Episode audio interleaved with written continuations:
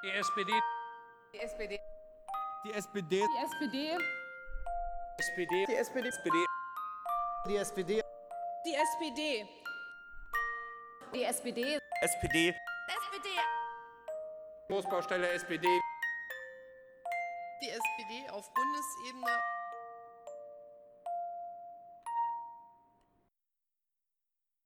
Niemand denkt daran, die SPD abzuschaffen. Und mit diesen motivierenden Worten des größten deutschen Talkshow-Hosts äh, aller Zeiten, forever und so, äh, Harald Schmidt, ähm, willkommen zur ersten Folge des Sozipods. Mein Name ist Paul. Ich bin, ach, nee, Moment, wie alt bin ich eigentlich? Noch 27, äh, bald nicht mehr. Und komme aus dem wunderschönen Berlin. Äh, bin Mitglied des SPD, der SPD Berlin. Und zwar seit dem 3. Oktober 2009, eine Woche nach dem historisch schlechten Wahlergebnis von 2009 mit, was war's, 23,5 Prozent. Äh, da bin ich eingetreten und äh, seitdem aktiv, vor allen Dingen auch bei den Jusos, bin Juso-Kreisvorsitzender im Treptow-Köpenick. Hashtag äh, folgt uns äh, auf Twitter und so und auf Facebook. Und bin äh, seit letztem Jahr auch Kommunalpolitiker in Berlin-Treptow-Köpenick, äh, stellvertretender Fraktionsvorsitzender der SPD-Fraktion dort und mache mir eben viele Gedanken über die SPD und bin großer Podcast-Fan. Und was man danach ist, man macht mal sein eigenes Ding. Da hat man diese Idee, ja, unter der Dusche, nach dem Saufen, am nächsten Morgen, denkt sich, nee, so ein Sozipod, das kann ich auch. Dann habe ich mir zufällig so ein Aufnahmegerät gekauft, zufällig, für eine andere Geschichte. Und mit dem Aufnahmegerät will ich jetzt um die Welt reisen oder erstmal ein bisschen durch Berlin und Leute treffen und mit denen über die SPD reden. Aber zurück zu Harald Schmidt. Die Abschaffung der SPD ist jetzt nicht der Anlass für den Podcast, sondern eher das gesamte letzte Jahr. Letztes Jahr, ihr habt es ja wahrscheinlich mitbekommen, war es ein Jahr voller Hochs und äh, vieler Tiefs. Im Jahr 2017, da ging es dann ganz niedrig los, ganz niedrig bei 19,5 Prozent. Ging dann hoch mit der Nominierung von Martin Schulz auf einmal auf über 34 Prozent. Stärkste Partei, äh, die CDU äh, hinter sich gelassen und dann ging es los und weiter im Wahlkampf und dann ging es wieder ganz viel bergab mit einem durchwachsenen Wahlkampf ähm, und dann mit dem Wahlergebnis vom, was war es, 24. Dezember, äh, 24. September äh, 2017 mit äh, knapp 20, weiß ich was, 8 Prozent. Ähm, und eine Sache ist mir immer aus dem letzten Jahr im Kopf geblieben und das ist auch ein bisschen der Grund, warum ich diesen Podcast mache. Und zwar die Frage, hat die SPD noch eine Bestandsgarantie? Und muss auch irgendwann so März, April letzten Jahres gewesen sein. Da hat es auch Martin Schulz genau so gesagt. Er hat gesagt, die SPD hat keine Bestandsgarantie und hat dann auch, wie auch heute ja immer wieder gern verwiesen wird oder noch heute, nach äh, die Niederlande gezeigt oder nach Frankreich, wo die sozialdemokratischen Parteien ja im irgendwie bei 6, 7, 8 Prozent gelandet sind. Auch in Griechenland mit der PASOK, die landet auch so irgendwie bei 7 Prozent im einstelligen Bereich und damit eigentlich die sozialdemokratische Schwesterparteien in diesen Ländern komplett marginalisiert sind. Und ähm, deswegen will ich mir die ernsthafte Frage stellen über die Zukunft der SPD.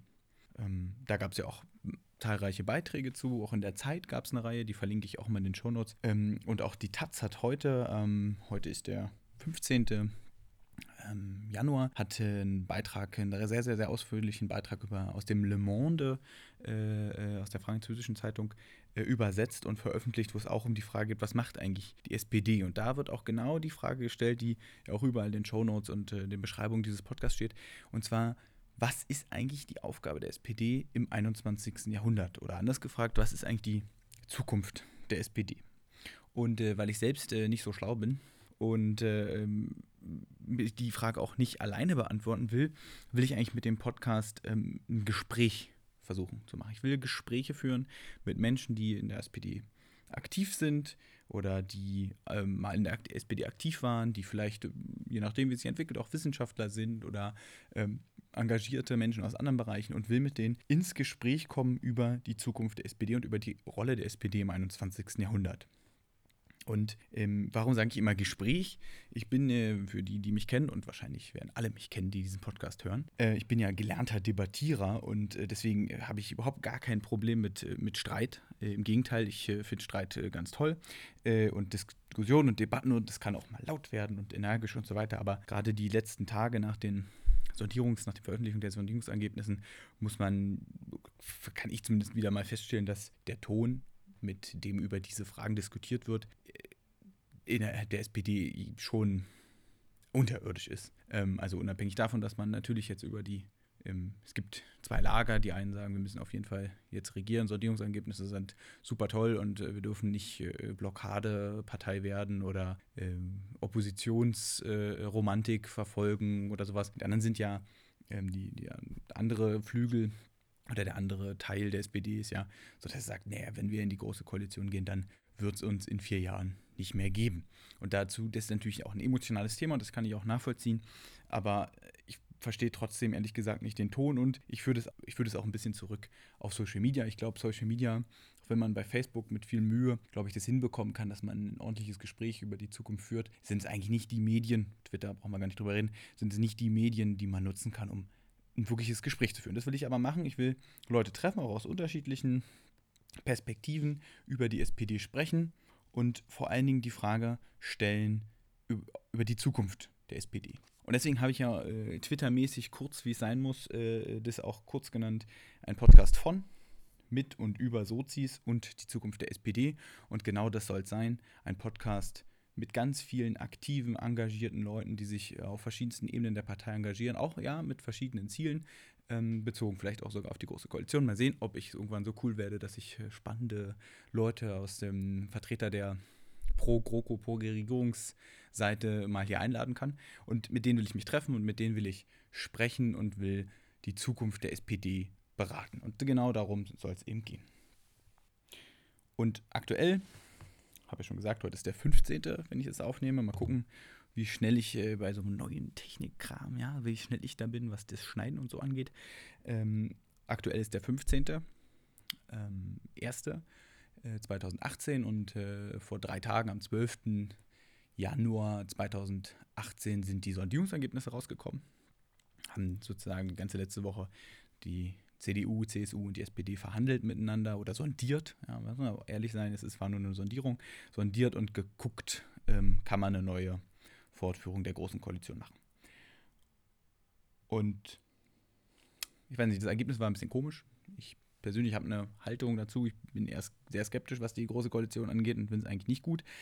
Aber ich bin vielleicht ja auch nicht der Maßstab. Aber was ich erlebt habe zumindest, ist, dass ich aus meiner Sicht niemanden kenne innerhalb der SPD, der diese Sondierungsergebnisse gut findet. Also in meiner Timeline, das ist ja der Maßstab des 21. Jahrhunderts, in meinem, meiner, meiner Timeline, in meinem Facebook, auch in meinem Twitter, gibt es niemanden, der sagt, ach, wunderbar, toll, ähm, großartige Leistung, ähm, hier, das ist doch eine Grundlage zum Verhandeln. Also die Leute gibt es schon, aber das sind meistens Mitglieder des Verhandlungsteams oder des Parteivorstands, die sowas sagen, sondern so Leute, die ich kenne, ähm, sagen eigentlich, äh, das war nix. Und äh, das finde ich schon ziemlich kurios, weil ähm, ist ja zumindest, es sollte ja zumindest irgendwo einen Widerhall geben, irgendwo eine, eine positive Äußerung sein, die nicht nach, aber, aber, aber, das ist nicht drin, das ist nicht drin, das ist nicht drin, aber schön, dass, was weiß ich, äh, XYZ rausgekommen ist. Nee, im Gegenteil, auch bei mir gibt es, in meinem Umfeld gibt es Leute, die ich sehr mag, die auch äh, eine andere Haltung hatten als ich, die, die gesagt haben, nee, wir müssen auf jeden Fall verhandeln, wir können hier nicht so eine äh, Verweigerungshaltung machen. Wir können nicht einfach sagen, pff, nö, wir machen hier gar nichts, Hände hoch und hoch die Hände Wochenende. Wir müssen zumindest an den Inhalten gemessen verhandeln und wir müssen uns da engagieren.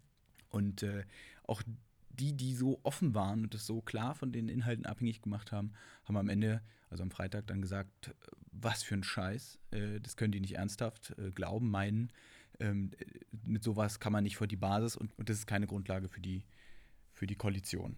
Und das finde ich schon ziemlich perplex. Ich habe auch das Gefühl, dass deswegen der Ton so ruppig ist, weil es einfach kaum ähm, Leute gibt, die irgendwie sagen können, ja, aber hier ist doch dieses oder jenes ähm, vorhanden.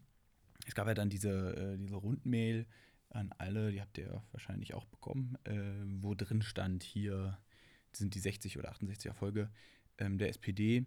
Ähm, und auch da muss man wahrscheinlich ehrlicherweise sagen, dass bestimmt das ein oder andere in diesen Verhandlungen rausgekommen ist, was durchaus sozialdemokratisch ist. Wäre idiotisch zu glauben, dass da nichts vom SPD-Programm drin ist. Ähm, ich habe auch äh, gerade eben noch äh, gelesen eine Analyse von der Uni Mainz, packe ich auch mal in die Shownotes. Die gesagt hat, äh, dass man schon, ähm, schon wenn man am Text vergleicht, klare Unterschiede zwischen dem Jamaika-Ergebnis und dem ähm, SPD, CDU, CSU-Sondierungsergebnis sehen kann, dass es hier eine klare linkere Politik gibt, dass es klar nach links gerückt ist, dass das Sondierungspapier auch eine klare sozialdemokratische Handschrift hat. Und ich will das auch gar nicht leugnen. Ich, das wäre idiotisch und wäre auch unfair zu sagen, da ist ja nichts drin von uns. Ich glaube, es ist ja was anderes. Ich glaube, was ich glaube, ist, dass äh, die SPD eigentlich dort ein Bündel von Einzelmaßnahmen rein verhandelt hat, dass aber ein Bündel von Einzelmaßnahmen nicht das ist, was die SPD zurzeit oder was die Basis verlangt, was auch von außen verlangt wird, sondern im Gegenteil. Es geht doch, glaube ich, eher darum, dass den Leuten klare, klare Kante, sagen sie ja immer, aber das ist auch ja nur eine Chiffre, eine klare Vision fehlt für, für das, was die SPD eigentlich leisten soll.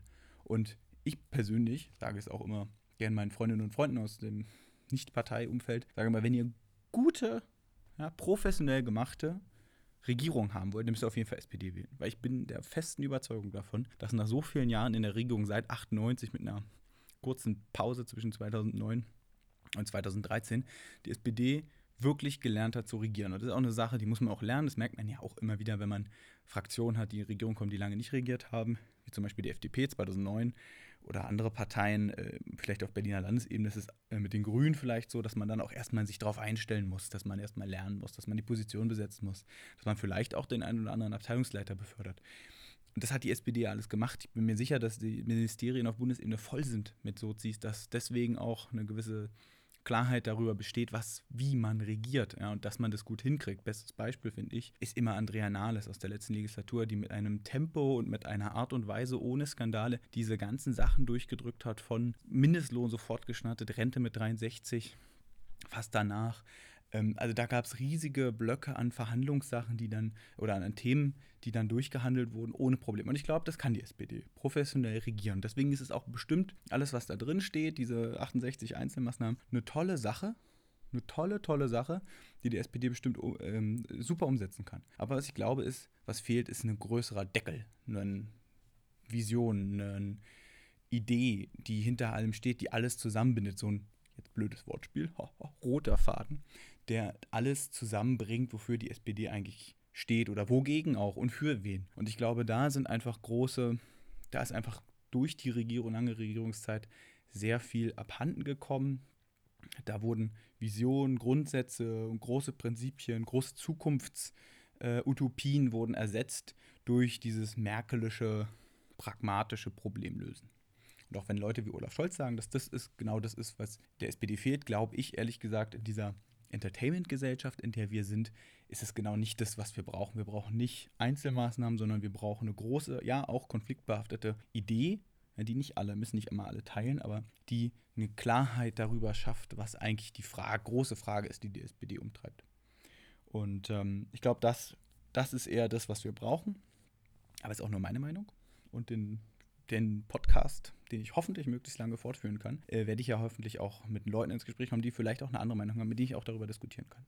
Und was kam dann danach? Also es war dann ja der Freitag, dann war Samstag äh, und dann ging es ja groß los, die großen Diskussionen. Es gab einen Parteitag, ich glaube am Sonntag, ähm, im Sachsen-Anhalt, den ich aus unterschiedlichen Gründen äh, toll finde. Ähm, zum einen hat, äh, glaube ich, der Landesvorstand in Sachsen-Anhalt, der SPD Sachsen-Anhalt, ein sehr gutes Gespür dafür gehabt, wie die Stimmung in der Partei ist und hat deswegen nicht nur einen Vertreter der Pro-Sondierung, in dem Fall Sigmar Gabriel, eingeladen, sondern auch den, den Vertreter des Gegenlagers äh, gegen die GroKo, nämlich Kevin Kühnert. Und beide haben eine ähnlich lange Rede halten dürfen. Beide durften ihre Position darstellen. Beide ähm, haben wirklich gleich viel Raum bekommen, äh, was auch Social Media Präsenz zum Beispiel angeht. Fand ich super, dass auch, auch Kevin Kühnert dann natürlich seine Facebook-Kachel hatte mit einem Satz von ihm. Ähm, und dort wurde einfach äh, ganz klar beiden Seiten der gleiche Raum geben, was ja nicht natürlich ist. Auf Parteitagen, wer das kennt, als Landesparteitagsdelegierter ist das nicht immer so, dass man das Gefühl hat, dass ähm, die Seite, die jetzt von dem von der Parteiführungsseite abweicht, ähnlich viel Raum bekommt. Und äh, das fand ich beeindruckend und am Ende ist auch ist dann auch das Ergebnis so gewesen, dass, glaube ich, mit einer Stimme Vorsprung wie 50 zu 51, ja, Land Sachsen-Anhalt, kleiner Parteitag, wenig Delegierte, äh, dann entschieden wurde, dass die äh, SPD Sachsen-Anhalt auf dem Parteitag beschlossen hat, dass sie gegen den Einstieg in die Sondierung ist. Und das finde ich schon beeindruckend. Ähm, das finde ich beeindruckend, weil ähm, das nicht üblich ist, dass solche Entscheidungen auf Parteitagen durchkommen. Das ist ein enormer Kraftakt. Meine Erfahrung von solchen Parteitagen ist dann doch, dass wenn so ein Ergebnis 50-50 rauskommt, dass dann vielleicht deutlich mehr Leute als 50 Prozent im Kern gegen so eine große Koalition ähm, sind. Äh, und viele natürlich aus anderen Erwägungen, auch legitimen Erwägungen, zum Beispiel, dass sie keine Neuwahlen wollen, dass sie Rücktritt des Parteivorsitzenden nicht wollen, dass sie ähm, bestimmte Leute nicht beschädigen wollen oder ähnliches, dann sagen, nee, diese große Koalition ich eigentlich nicht. Das ist eigentlich so meistens so, dass bei solchen knappen Entscheidungen dann eher Leute auf Ausgleich bedacht sind, obwohl ihre inhaltliche Position vielleicht eine andere ist. Und deswegen finde ich das beeindruckend, dass dieses Ergebnis rausgekommen ist. Ähm, nehmen wir jetzt mal an, ist, äh, fairerweise sagen wir formal, es ist ganz knapp.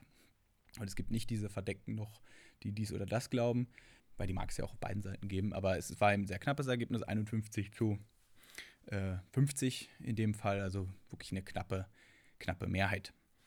Und die Frage ist, was passiert jetzt? Klar muss man sagen, Land Sachsen-Anhalt äh, hat, glaube ich, sechs oder sieben Delegierte auf dem Bundesparteitag von 600.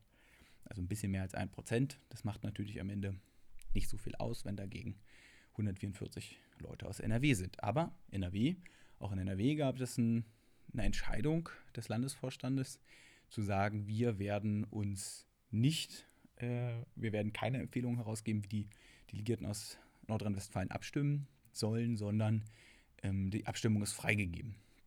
Das ist natürlich sehr spannend. Ähm, 144 Delegierte, glaube ich, hat ähm, NRW, also sagen wir mal 140. Und diese 140 Delegierten, wenn es ein ähnliches Stimmverhalten gibt wie in Sachsen-Anhalt, dass man sagt, okay, 50 Prozent der Leute lehnen die, nach den Sondierungen die ein, der Einstieg in die Großkoalition ab, dann sind es ja 70 Delegierte, also 10 Prozent hatten wir ja schon 11 Prozent, die dagegen sind. Das ist natürlich weit weg von der Mehrheit, aber es gibt ja noch 16 andere Bundesländer, ähm, die auch anders entscheiden. Ich bin ja Mitglied im Landesverband Berlin und der Berliner Landesverband, ich glaube, ist jetzt auch nicht bekannt dafür, dass er große Koalitionen so mag.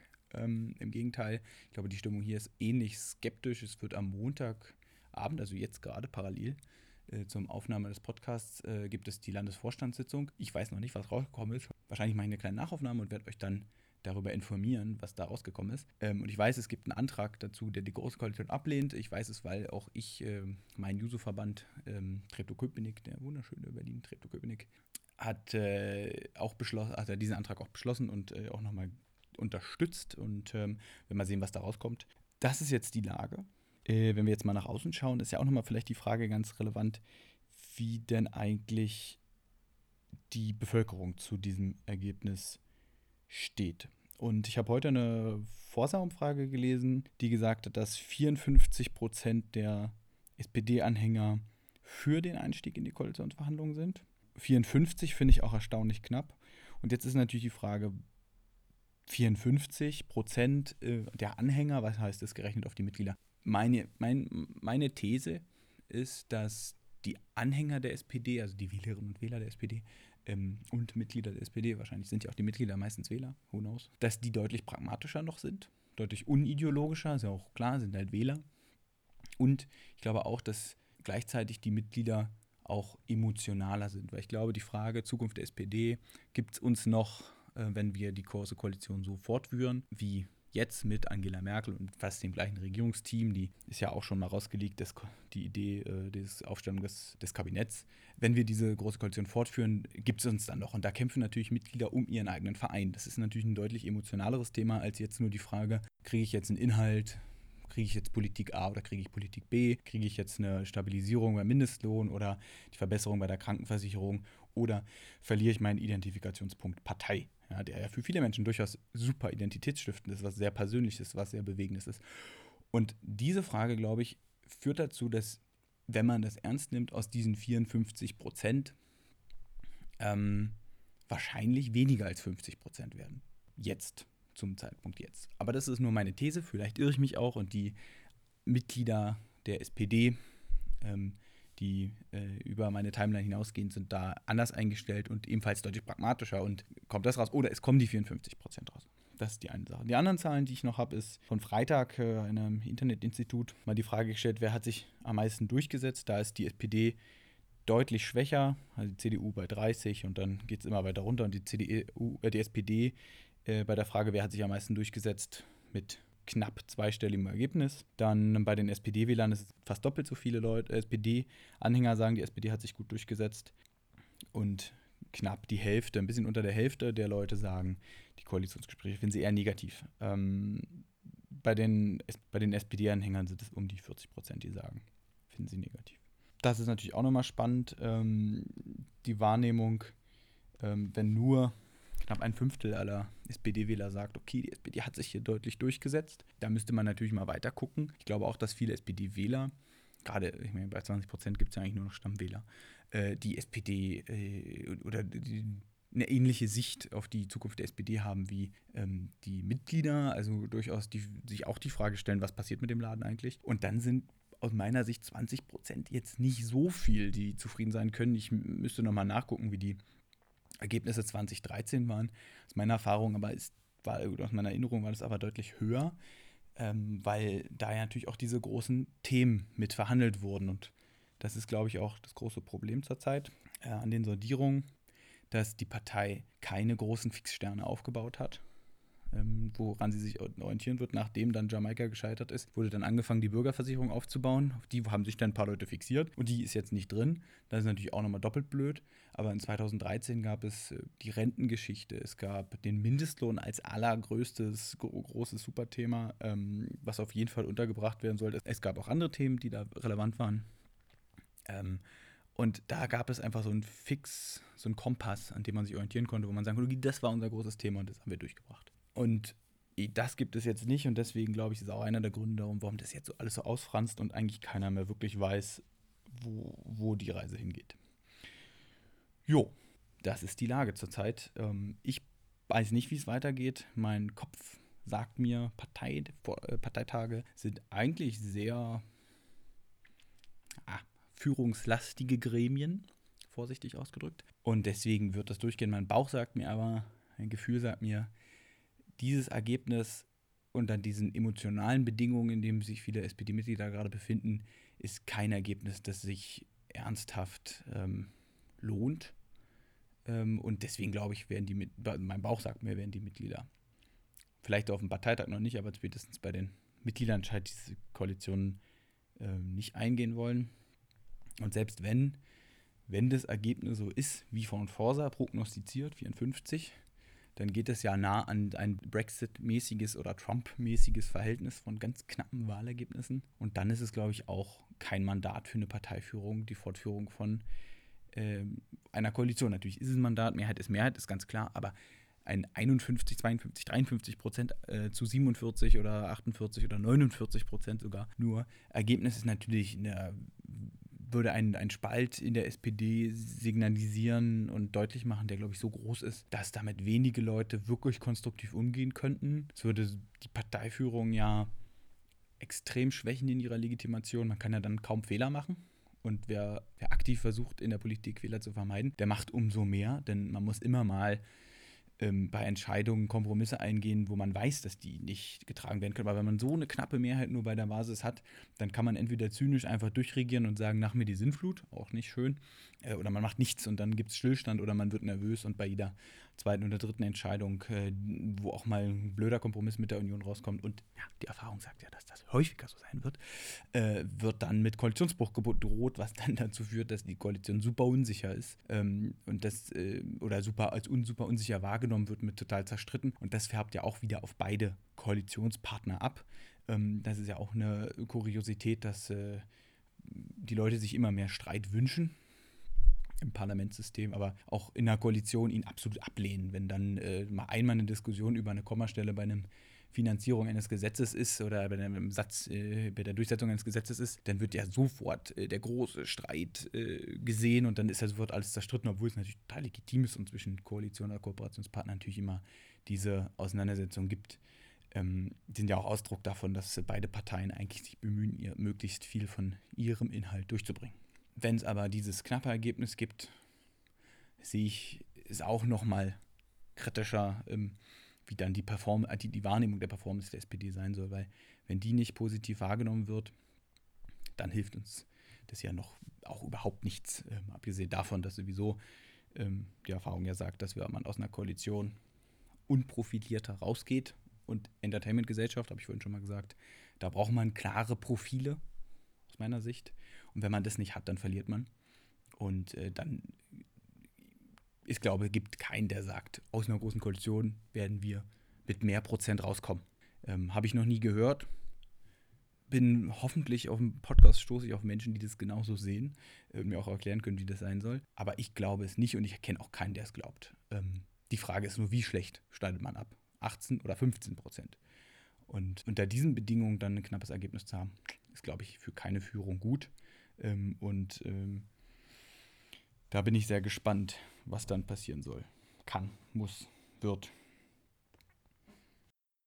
Okay, wie versprochen, kleiner Nachtrag. Es ist jetzt äh, 20.30 Uhr ungefähr am Montag, den 15. Und äh, vor etwa einer halben Stunde hat der Landesvorstand der SPD Berlin einen Antrag beschlossen, der die Aufnahme von Koalitionsgesprächen auf Basis des Sondierungsergebnisses ablehnt. Berlin hat, soweit ich weiß, 23 äh, Delegierte auf dem Parteitag. Und äh, ja, wir werden mal sehen, wie es weitergeht. So, das war mein kleines Solo. Ähm, wie das so ist beim neuen Projekt. Ich weiß noch nicht, ob ich es fortführen soll. Das müsst ihr mir mal sagen, wenn ihr keine Lust mehr darauf habt, auf meine einzige Quatsche, dann halte ich an dieser Stelle die Klappe und äh, konzentriere mich auf Interviews. Ich bin gerade dabei, die ersten Interviews zu koordinieren und hoffe, dass ich in der nächsten Woche so ein bisschen rumreisen kann, dass ich mit Leuten äh, ins Gespräch kommen kann. Genau. Ansonsten, falls euch gefallen hat, was ihr gehört habt, dann äh, wäre es toll, wenn ihr es teilt. Teilt es bei Facebook, ähm, teilt es bei Twitter, teilt es mit euren Freunden. Und wenn ihr einen iTunes-Account habt, dann wäre es super toll, wenn ihr den Podcast äh, bewertet. Denn die Bewertung bei iTunes ist in, heutige, in, der heutigen Welt unumgänglich für alle Leute, die das machen. Und ihr könnt mir auch schreiben äh, bei Twitter, sozipod. Alle weiteren Social Media Kanäle werde ich dann nach und nach ausrollen, äh, weil das ja auch alles immer so ist. Ich wollte erstmal starten, die Internetseite starten, den Podcast aufs, in die Spur bringen und dann kommt alles weitere. Also, falls ihr Fragen habt, falls ihr Themen habt, falls ihr diskutieren wollt, dann schreibt mir an Twitter at sozipod. Und ja, ansonsten habt eine schöne Woche und bis bald.